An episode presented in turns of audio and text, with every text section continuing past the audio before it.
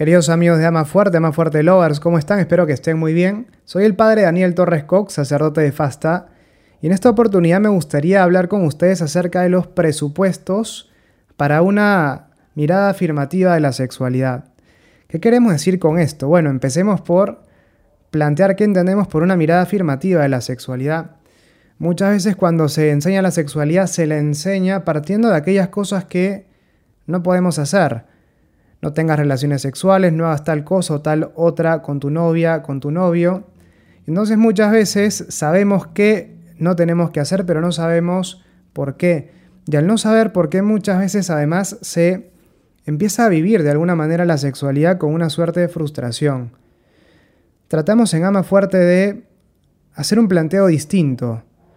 No enfocar la sexualidad desde las prohibiciones, desde el no, sino desde la belleza del amor precisamente, no del miedo que acarrea la prohibición o del castigo, sino más bien mostrando la belleza del amor, poniendo en el centro al amor y enseñando, tratando de enseñar qué es lo que implica amar. De esa forma ya no enseñamos desde el no, no hagas tal cosa, no hagas esta otra, sino desde el sí, ama. Y amando puedes hacer lo que quieras, siempre y cuando se corresponda obviamente con el amor. Pero lo interesante es que cuando ponemos la mirada en el amor, podemos entender cómo ciertas cosas no corresponde hacerlas porque me alejan interiormente del amor y pueden hacerle daño, por eso mismo, a otras personas. Pero ya no se trata entonces de ver aquellas cosas que no puedo hacer como prohibiciones que me son impuestas desde afuera, sino más bien se trata de consideraciones que yo puedo a la luz del amor darme cuenta de que no corresponde hacerlas porque no se corresponden con el amor. Aquello que corresponde o no hacer entonces en una situación concreta brotará de las exigencias mismas del amor. Y en la medida que yo quiero amar, me quiero ajustar a esas, a esas cosas. Y entonces ya no se vive la sexualidad como un peso, como una carga, o como una serie de prohibiciones con las que tengo que cargar en la espalda. Pero bueno, para esta mirada afirmativa de la sexualidad hay algunos presupuestos que me gustaría dividir en dos. En primer lugar, que vivimos en un contexto cultural adverso. Y en segundo lugar, quiero también reflexionar acerca de lo que implica propiamente, ya en la práctica, de manera general obviamente, una mirada afirmativa de la sexualidad. Vayamos a lo primero. Vivimos en un contexto cultural adverso y eso no es muy difícil verlo. Por ejemplo, hoy día, ¿quién quiere vivir la castidad?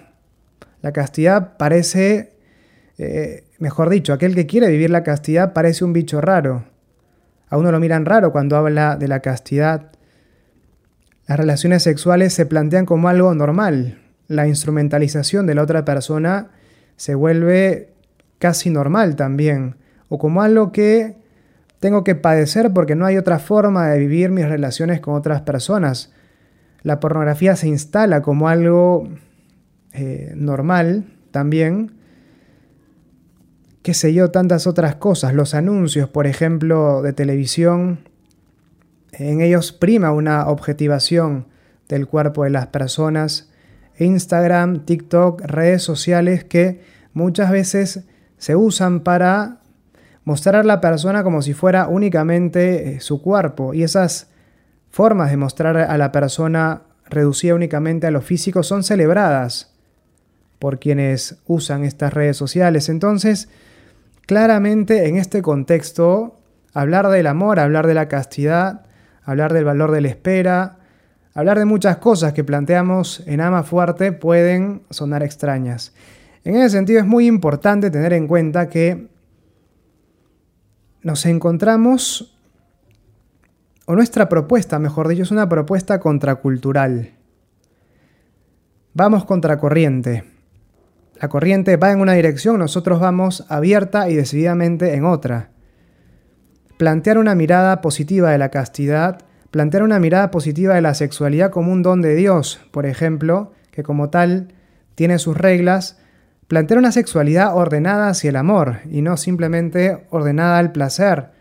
Plantear que hay reglas que tengo que cumplir, no, no como una imposición, decíamos, sino como reglas que surgen de las exigencias mismas del amor, pero son reglas. al fin. Ponerle reglas a la sexualidad puede, ser, puede sonar escandaloso incluso para en algunos contextos hoy. Esta propuesta va a hacer que la gente nos mire como algo raro y tenemos que asumirlo. No pretendemos ser el mi simpatía, por decirlo así, con nuestra propuesta. No vamos a tener una aceptación masiva tampoco de esta propuesta, porque estamos yendo en contra de la corriente. Sin duda habrá mucha gente que adherirá porque ir con la corriente no me hace feliz, por lo menos en, este tema de la sexualidad. Pero yo tengo que ser plenamente consciente de que estoy yendo cuesta arriba con este planteo. No es el mainstream, no es algo comúnmente aceptado. Esto que nosotros estamos planteando, esta mirada afirmativa de la sexualidad. Y otra cosa también muy importante dentro de este contexto cultural adverso es que las prohibiciones en este contexto no sirven para nada. No tengas relaciones sexuales porque está mal. Y te van a decir, no lo hagas porque te vas a ir al infierno. Y tenemos que ser creativos para presentar esta propuesta. Y una forma creativa de presentar la propuesta es mostrar la belleza del amor. Las prohibiciones, como les digo, no sirven más en este contexto, porque si hubiera un contexto cultural favorable, las prohibiciones se entenderían, tendrían una resonancia y no habría necesidad de explicarlas. Hoy decimos tener relaciones antes del matrimonio, por ejemplo, yo pongo este caso porque es algo bastante, eh, bastante controversial hoy. Tener relaciones antes del matrimonio está mal. ¿Por qué? Y argumentos como, porque la Biblia lo dice, no son suficientes. ¿Por qué está mal ver pornografía? ¿Por qué está mal la masturbación? ¿Por qué está mal, qué sé yo, hacer tal o cual cosa con tu enamorada, con tu enamorado si nos amamos? Se puede, se puede plantear. En este sentido, como les decía, el contexto cultural, al no ser favorable, no es fecundo para las prohibiciones. Tal vez en un contexto, favorable, eh, contexto cultural favorable se pueden plantear prohibiciones y la gente dice, pucha, sí, tienes razón, es cierto lo que dices. ¿Por qué? Porque tal vez en casa han enseñado eso, porque en los medios se enseña eso, entonces uno ya lo recibe por otros lados y de alguna forma la prohibición recoge la fruta del árbol. Pero hoy no es así, hoy hay que sembrar. Y si es que uno empieza, uno pretende este, invitar a otros a que siembren junto a mí, hablándoles de lo mal que lo vas a pasar durante el sol del mediodía, la gente no va a querer venir a, a sembrar conmigo. Tengo que hablarles de las bondades, de lo bonito, de lo lindo, de, lo, de la libertad que experimentamos viviendo de esta manera. Tenemos que mostrar la belleza del amor, no mandar a gente al infierno para, para que la gente pueda adherir a nuestra propuesta. No se trata de mostrarle a las otras personas el mal que están haciendo, sino el bien del que se están perdiendo por no vivir esto. Y obviamente aquí el testimonio es fundamental. Pero bueno, entonces vivimos en un contexto cultural adverso. Esta es la primera gran idea que quería transmitir, transmitirles a ustedes, compartir con ustedes. Y este contexto cultural adverso implica que nuestra propuesta afirmativa de la sexualidad tenga ciertas notas o ciertas características. La primera de ellas tiene que ver con el público al que nos dirigimos. Y aquí es muy importante tener en cuenta que nuestro público no es un público químicamente puro, por decirlo así. Nos vamos a, dirigir a gente creyente que está convencida de que esto es lo mejor y quiere vivirlo. Perfecto. Vamos a dirigirnos a gente no creyente que escucha esto por primera vez y como está tan eh, en, esta vorágine del mundo y no encuentra felicidad, no encuentra plenitud en ella, nos va a escuchar y va a decir, mira qué bien, eso es lo que yo estaba buscando. Pero habrá mucha gente creyente que no esté tal vez tan convencida de lo que nosotros vamos a plantear ya sea porque en sí no le convence, ya sea porque practica una vida completamente opuesta a esto. Hoy, incluso dentro de ámbitos creyentes, la castidad no es de las virtudes más populares, por ejemplo. Y también habrá gente no creyente que está dispuesta a escuchar algo distinto, porque como decíamos, lo que tiene no le llena, pero tampoco es que nos va a escuchar con tanta dedicación por decirlo así. La gente ya no va a escucharnos y va a sentir la cabeza. Por eso es muy importante poder nosotros no solo eh, presentar las razones por las cuales planteamos nosotros las cosas que planteamos, sino también poder plantearlas con el ejemplo. Pero más allá de esto, que lo vamos a ver de inmediato, es muy importante tener en cuenta esto, ¿no? que nuestro destinatario no es un destinatario que nos va a decir sí a todo. Va a haber que fundamentar, va a haber que explicar el porqué de cosas que antes eran evidentes. Esto es muy importante. El público no es químicamente puro, entonces. Segundo lugar, dentro de este segundo bloque, digamos, de aquello que implica hoy una mirada afirmativa de la sexualidad, es necesario para nosotros resignificar los términos que usamos. No podemos hablar del amor, no podemos hablar, por ejemplo, de la castidad, como si es que la gente que fuera a escucharnos entendiera de lo que estamos hablando. Porque hoy el amor se entiende muchas veces como un sentimiento o como algo perfectamente o subordinado al placer, como un acto de posesión, o un acto de dominio. Un acto, por ejemplo, que no tiene que. Eh, en el cual no hay que esperar eh, al matrimonio para tener relaciones. Y una relación dentro del noviazgo puede ser perfectamente una expresión de amor, porque nos acabamos de conocer y, pucha, sentimos cosas intensísimas el uno por el otro, y eso justifica que tengamos un encuentro sexual. Bueno, o sea, tenemos que entonces resignificar lo que entendemos por amar. Muchas conductas se justifican con la expresión pero nos amamos. Bueno, hay que ver qué se entiende por amor entonces. Porque el amor, vamos a ver, no es una decisión, perdón, no es un sentimiento, sino una decisión. Eso es muy importante. Otra cosa, la castidad. Cuando hablamos de castidad es como a ver, es como si es que tuviéramos nosotros un hermano mayor en el colegio que es terrible, o sea, que es este, que es el peor de la clase, el peor en conducta, la pesadilla de todos los profesores. Nosotros cuando entramos a la clase, cuando entramos por primera vez al colegio, entonces, al colegio en el que, el que está nuestro hermano mayor, vamos a recibir de alguna manera la fama del hermano mayor y entonces, si uno es buen alumno, todos, o sea, si tu hermano mayor es buen alumno, todos esperan que tú seas buen alumno y te dicen, ¿por qué no eres como tu hermano cuando no eres buen alumno? Pero cuando yo era el hermano mayor y era buen alumno. Pero claro, cuando tenemos un hermano mayor eh, de, mala conducta, etcétera, de alguna forma uno tiene que, no, no empieza en cero, tiene que eh, pagar un derecho de piso, por decirlo así, eh, más fuerte, no empieza en el sótano, en el subsuelo. Bueno, eso pasa con la castidad hoy se la asocia mucho a su prima, la represión, y la castilla no es represión, de hecho son primas porque la gente cree que son primas, pero no son primas en realidad. O sea, se parecen, pero es como dos personas parecidas de una madre distinta, de familias distintas. O sea, es una cosa, es una cosa así, por decirlo de alguna forma, ¿no? Pero claro, o sea, la castidad hereda de alguna manera la, fama de la, la mala fama de la represión, la mala fama de tal vez esa, esa, idea con la que hoy se pinta la castidad, al hablar de estos cinturones de castidad, esa, esa especie de ropa interior de metal que se asocia a la Edad Media. Por ejemplo, y claro, si es que la castidad es una especie de... Si es que para vivir la castidad tengo que engorcetarme, tengo que ponerme una ropa interior de metal, ¿quién de nosotros quiere en su sano juicio vivir la castidad? Hoy no se habla de castidad como algo que me hace ganar libertad. No se habla de castidad como algo que me permite ordenar las fuerzas de la sexualidad y el amor. La mirada sobre la castidad no es positiva hoy. Por eso San Juan Pablo II decía tenemos que rehabilitar la castidad para hablar de ella. Bueno, hay que no solo rehabilitar la castidad, hay que rehabilitar el amor, hay que rehabilitar muchos de los términos que usamos.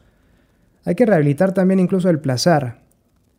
Porque hoy por un lado, hay una mirada, claro, en la, cual el placer se vuelve como que lo mejor, es lo máximo el placer. Pero por otro lado, también hay una, hay una mirada más puritana sobre el placer, según la cual el placer sería algo malo. Y entonces, en vez de encontrar un equilibrio, me fui al extremo completamente opuesto.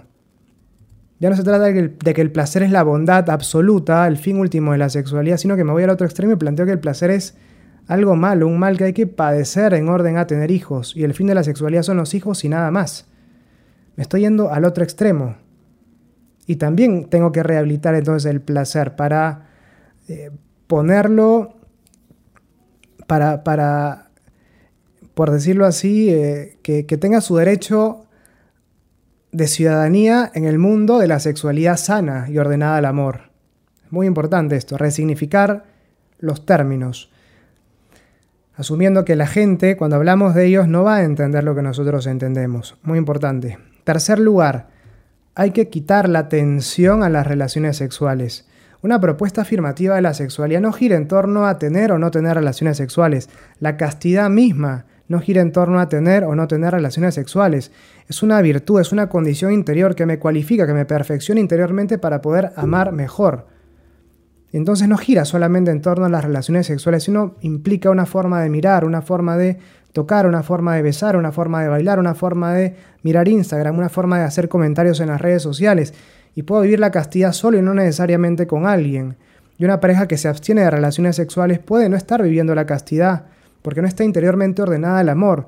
Una persona que sea virgen puede no vivir la castidad, porque es virgen tal vez porque nadie le da pelota, nadie quiere estar con esa persona o es virgen, este, dice, sí, yo quiero, yo voy a esperar el matrimonio, pero se la pasa viendo pornografía, entonces no está interiormente ordenado eh, ese sujeto hacia el amor, ¿no? Es muy importante, o sea, frente a la sexualidad, la principal nota no es la de si soy virgen o no soy virgen, sino en qué medida ordeno mi sexualidad hacia el amor. Y aquí es muy importante encontrar un punto de equilibrio delicado, porque claramente hay que valorar la virginidad. Las personas que poseen todavía esta condición, que nunca han tenido relaciones sexuales, tienen que cuidarla como oro. Y en Ama Fuerte buscamos dar ese mensaje. Si es que conservas la virginidad, cuídala como un tesoro, porque es algo que una vez que, eh, una vez que te entregas a otra persona físicamente no recuperas más la virginidad. Pero también es importante encontrar un balance, porque no se trata de satanizar a alguien que ya tuvo relaciones sexuales, no, en absoluto. No se trata de juzgar a esa persona o decir que esta persona está incapacitada para vivir una sexualidad adecuada. Hay que valorar también esta segunda virginidad, una segunda oportunidad de vivir, de vivir esa, de entrar en contacto con el valor que uno tiene y no estar dispuesto a dar ese valor a otras, a dar eso valioso que soy a otras personas, eh, viviendo esa segunda virginidad asociada a la, virtud de la castidad. Esto es, eh, esto es muy importante entonces, ¿no? Encontrar un balance. Los que son, los que tienen el don, la condición de la virginidad hay que cuidarla. Y los que no pueden optar por la segunda virginidad sin desvalorar la primera virginidad y al valorar la primera virginidad sin tampoco descalificar a aquellas personas que ya no son vírgenes. Porque uno no sabe por qué razones, ¿no? Tal vez uno era muy joven, muy inmaduro, qué sé yo, y tal vez vale más, vale más alguien que no es virgen pero se da cuenta que efectivamente lo que hacía tal vez no era lo mejor y se propone ahora en adelante vivir la castidad asumiendo una segunda virginidad, que tal vez alguien que puede ser virgen pero es manipulador, posesivo, este, qué sé yo, tantas otras cosas, ¿no? Entonces la virginidad no le sirve de nada en orden a vivir el amor en su vida. Bien, bueno, espero que esto se entienda, ¿no? La castidad o, toda la dimensión de la sexualidad no gira en torno a las relaciones sexuales, entonces es mucho más amplio y no me define en materia de sexualidad si he tenido o no relaciones sexuales. Hay todo un campo más amplio para trabajar. Yo puedo vivir la castidad, por ejemplo, estando solo. Es como les decía hace un momento, una forma de mirar, una forma de tocar, una forma de bailar, una forma de conversar, de, usar las redes sociales, etcétera es algo grande, más grande la castidad. Bien, una última cosa que me gustaría compartir con ustedes es la importancia de, en esta, esta mirada afirmativa de la sexualidad, trabajar a dos niveles, inteligencia y voluntad. En el plano de la inteligencia es muy importante tener en cuenta el qué, ¿sí? ¿Qué hay que hacer, qué no corresponde hacer? Obviamente como es lo que se desprende del amor, pero también el por qué. Y en el por qué es importante no solo saber qué dice la iglesia, qué dice Juan Pablo II, qué dice Santo Tomás. Es importante saberlo, sí, pero yo además tengo que hacer mías esas razones. Y entonces está lo que dice la iglesia, sí, Pero yo cómo vivo eso que dice la iglesia. Está lo que dice San Juan Pablo II, sí. ¿Y yo por qué quiero seguir lo que dice San Juan Pablo II? Está lo que proponemos en Ama Fuerte. Sí, pero no lo voy a hacer solo porque lo dice Ama Fuerte. Lo voy a hacer porque yo descubro que esto en realidad tiene sentido para mí. Y tal vez esas razones que yo descubro y que hago mías no son suficientemente fuertes para convencer a otras personas. No importa. Yo no trato de convencer al mundo entero. Yo trato simplemente de vivir en paz con aquello que creo. Y estas razones tienen que ser suficientes para mí. Pero no me basta estar convencido porque así lo dice tal o cual persona. Yo debo estar convencido, debo estar convencido porque yo encuentro que esto tiene sentido para mí. Y en ese sentido ayudan mucho también conocer no solo las razones de autoridad, que dice tal papa, que dice la iglesia, que dice el magisterio, el magisterio de la iglesia, sino también conocer el enfoque natural, porque la gracia, como decía Santo Tomás, la gracia supone la naturaleza. Entonces, lo que la iglesia propone desde una perspectiva sobrenatural tiene un fundamento natural. La gracia eleva la naturaleza, sí, pero no la anula, la eleva, la perfecciona, sí, pero sin que ésta pierda su, su consistencia. Entonces las cosas que se dicen desde una perspectiva sobrenatural deben tener un fundamento natural. Es importante conocer ese fundamento. Esto que decía, por ejemplo, Santo Tomás si es que, mejor dicho, daña, perdón, ofende a Dios respecto al pecado, ¿no? Ofende a Dios porque daña al ser humano. Algo que me haga bien en cuanto persona, en cuanto ser humano, no puede ser pecado. Y tampoco puede mandárseme a hacer algo que me hace daño en cuanto ser humano, porque no hay una oposición entre fe y razón. Bien, Finalmente, no solo trabajar el nivel de la inteligencia, sino también el nivel de la voluntad. Esto es muy importante porque leer, escuchar charlas, por ejemplo, de cara a la adquisición de la virtud de la castidad, es importante, sí, pero se trata del 50%. Las charlas, las, los podcasts, las clases, los videos, los textos de Ama Fuerte, me dan, por decirlo así, la idea de la obra de arte en mi cabeza. Pero después esa obra de arte tiene que plasmarse en la materia, en, una, en un pedazo de mármol o en una, en una masa de arcilla. Lo mismo, yo no adquiero la castidad escuchando charlas. No adquiero la justicia leyendo libros sobre cómo ser justo. O no hago una obra de arte pensando en cómo la haría. La adquisición de virtudes morales trabajar, vivir eh, la castidad requiere acción. Y entonces, como les decía, las charlas, los libros, son solo el 50% de la tarea. Hay que trabajar también y profundamente la voluntad. Esto es muy importante. La castidad implica trabajar la sexualidad activamente, implica vivir el amor y, y, para yo ver resultados, como cuando voy al gimnasio, tengo que entrenarme y entrenarme todos los días. Todos los días debo elegir el amor, todos los días debo elegir amar, ya sea que esté con una pareja o no, esto es muy importante. Y de cara a la transmisión de, este mensaje es muy importante por eso la dimensión del testimonio, porque un libro, tal vez una charla simplemente doctrinal, transmite la idea de que el contenido es, es verdadero, efectivamente, pero cuando, cuando yo puedo ver ese contenido concretizado en la vida de una persona, hecho testimonio, eso que es verdadero, además lo veo como bueno y bello y digo, yo quiero eso para mí. Eso es lo que hay que conseguir también. Atraer por, valga la redundancia, atracción. En una noche oscura llama la atención un poco de luz, por más que sea un fósforo pequeñito encendido, no importa, llama la atención. Eso es lo que estamos llamados a hacer. De esa forma estamos llamados a vivir nosotros la sexualidad tratando de iluminar un poco, tratando de mostrar la belleza de eso que vivimos, la belleza de eso que hacemos. No como esa película de Virgen a los 40 que el tipo vivía recontra frustrado, no, o sea, tenemos que vivir felices nuestra sexualidad. Bueno, queridos amigos, esto es lo que quería compartir el día de hoy con ustedes. Espero que les haya gustado estas reflexiones. Seguimos en contacto y no dejen de entrar a amafuerte.com. Les mando un saludo enorme, Dios los bendiga, nos vemos pronto. Chao.